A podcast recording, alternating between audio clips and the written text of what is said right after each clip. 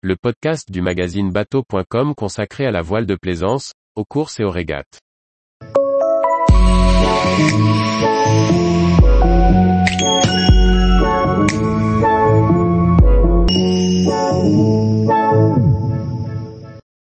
Brava 25, un petit voilier en bois pour ressusciter l'esprit muscadet. Par Chloé Tortera. Le chantier Brava a repris depuis 2019 la construction exclusive du Muscadet et du Corsair. Le spécialiste de la construction bois et contreplaqué lance son premier modèle propre, le Brava 25. Avec ses 7,50 mètres de long, celui-ci revisite l'esprit du Muscadet d'origine, construit par Harley en 1963. Depuis 2019, le chantier Brava, installé à Saint-Herblain, en périphérie de Nantes a repris la construction exclusive des corsaires et des muscadets. Un exemplaire de chaque a déjà vu le jour et un nouveau corsaire est en fabrication. Pierre Ciseaux, fondateur du chantier, explique, suite à ces projets, nous avons été contactés pour de la restauration de ces bateaux.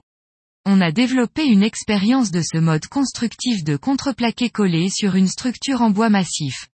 C'est un mode constructif en bois issu de la charpente de marine traditionnelle. La quille, les varangues et les membrures sont la structure sur laquelle on vient coller les bordées pour créer la coque. C'est cette expérience de construction qui pousse le chantier à RE accent aigu imaginer le Muscadet d'aujourd'hui avec tout l'apprentissage acquis depuis son lancement en 1963. Le Brava 25 est donc un petit voilier de croisière en bois de 7,50 mètres de long et 2,90 mètres de large affichant un tirant d'eau de 1,60 mètres. Les plans ont été confiés au cabinet VPLP, comme nous l'explique Pierre Ciseaux.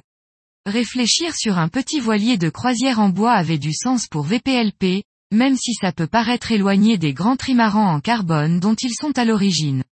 Avec l'ouverture de leur bureau à Nantes, c'était aussi facile d'échanger. Le Brava 25 est construit de la même manière que les autres modèles. La coque, le pont et les cloisons sont en contreplaqué, collés sur une structure en bois massif. Homologué en catégorie B, il convient à la fois à la croisière à la journée ou au long week-end à bord grâce à son aménagement intérieur pour quatre personnes. Sa carène plutôt large avec du volume sur l'avant devrait lui conférer de bonnes performances et de la puissance et de la stabilité sur les allures plus portantes, le tout sans risque d'enfournement. Elle bénéficie des évolutions des dernières décennies, sans trahir l'héritage des plans Harley. Son cockpit spacieux est équipé de banquettes latérales avec rangement et d'une barre franche. Le tableau arrière bascule sur l'arrière pour se transformer en plage de bain. Le roof à teug occupe toute la largeur du bateau jusqu'à l'étrave. Le gréement se compose d'un mât avec barre de flèche poussante sans pataras ni bastac et d'une grande voile à cornes. Un génois, un spi asymétrique ou un génaqueur peuvent y être gréés en supplément. Au total, la surface de voile est de 36 mètres carrés.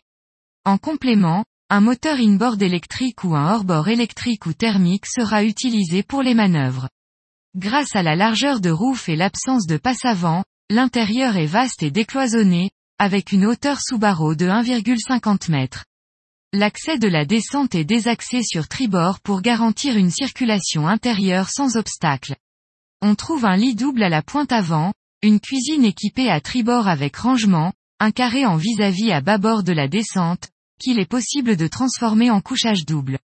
Une banquette à tribord avec une table à cartes et un WC chimique complètent l'ensemble des aménagements. Des commodes et filets permettent de ranger les affaires. Pierre Ciseaux conclut, l'avant-projet est terminé. Il reste maintenant la phase de mise en place des outillages on voit pour faire découper numériquement toutes les pièces de contreplaqué et certaines pièces de bois massif assez simples. Cela permettra de réduire le temps de mise en œuvre et de systématiser la construction. Cette dernière étape permettra aussi de déterminer le tarif final du Brava 25. Outre l'outillage, il faudra aussi un premier propriétaire pour lancer la construction du premier exemplaire, qui devrait prendre une année au départ avant de diminuer à six mois une fois le process mis en place. Tous les jours, retrouvez l'actualité nautique sur le site bateau.com. Et n'oubliez pas de laisser 5 étoiles sur votre logiciel de podcast.